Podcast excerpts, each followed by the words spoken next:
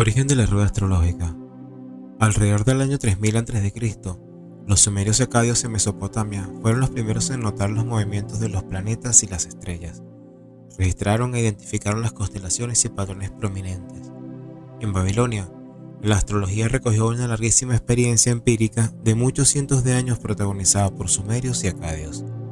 La observación detallada de los astros quedó recogida en miles de tablillas de barro en las que se plasman también presagios astrológicos.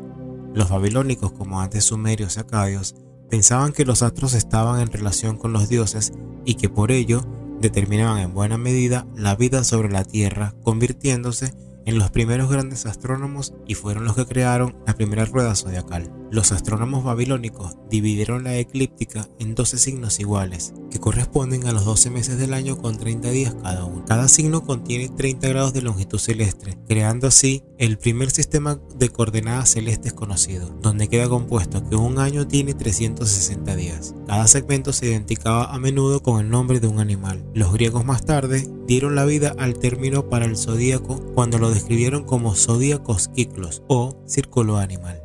Después de la ocupación de Alejandro Magno en el año 323 a.C., Egipto quedó bajo el dominio helenístico. En la ciudad de Alejandría, los eruditos crearon la astrología horoscópica, fusionando la astrología babilónica con la tradición egipcia del zodíaco decánico. Este sistema incluía la rueda zodiacal babilónica, pero incorporó el concepto egipcio de dividirla en 36 secciones de 10 grados cada una. Los egipcios pusieron énfasis en el decanato ascendente, el sistema griego de dioses planetarios, la simbología y los cuatro elementos. En griego antiguo, la palabra ascendente es horóscopos, que es de donde proviene la palabra horóscopo. Y así es como Platón, Aristóteles y más fueron capaces de estudiar a profundidad esta disciplina encontrando el orden en el caos. La astrología horoscópica temprana se utilizaba para trazar cartas astrales que visualizaban las posiciones de las estrellas, el sol y la luna durante el momento de nacimiento de una persona. Estas cartas natales se utilizaron para leer los rasgos de carácter de un individuo e incluso su destino. En el siglo I a.C.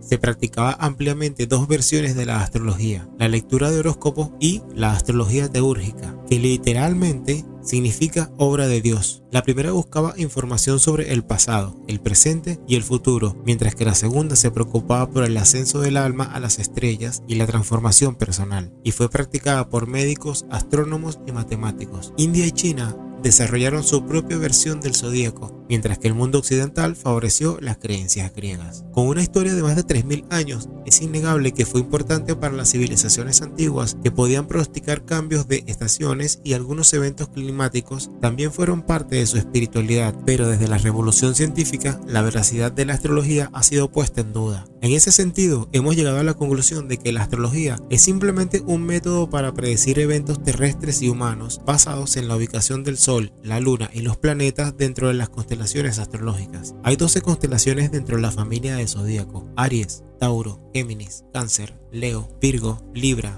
Escorpio, Sagitario, Capricornio, Acuario y Piscis. La rueda zodiacal es el recorrido simbólico que nos muestra a los 12 signos del zodíaco y que construye asimismo la rueda evolutiva de una persona desde el nacimiento hasta la muerte. Simboliza la dinámica de la existencia, los intereses diversos y aquellas vivencias a las que nos vemos obligados a enfrentar en ocasiones. Conectar lo externo con lo interno, expresar todas nuestras potencialidades, conectar con el mundo y ser consciente de la riqueza que anida en nuestro ser. En la rueda zodiacal no hay personajes ni buenos ni malos, todos forman de alguna manera parte de nosotros. Los asuntos de los que hablan cada personalidad se activan o se opacan según la importancia que demos a cada tema como individuos. Tu signo zodiacal está determinado por la ubicación del sol cuando naciste. Sin embargo, la ubicación de la Luna y de cada uno de los otros planetas en el momento de tu nacimiento brindan información adicional sobre tu personalidad y los eventos de tu vida de acuerdo con tu carta astral. Te aconsejamos realizarte una carta astral para que tengas una visión más amplia de tú como persona en este vasto mundo de oportunidades y experiencias personales.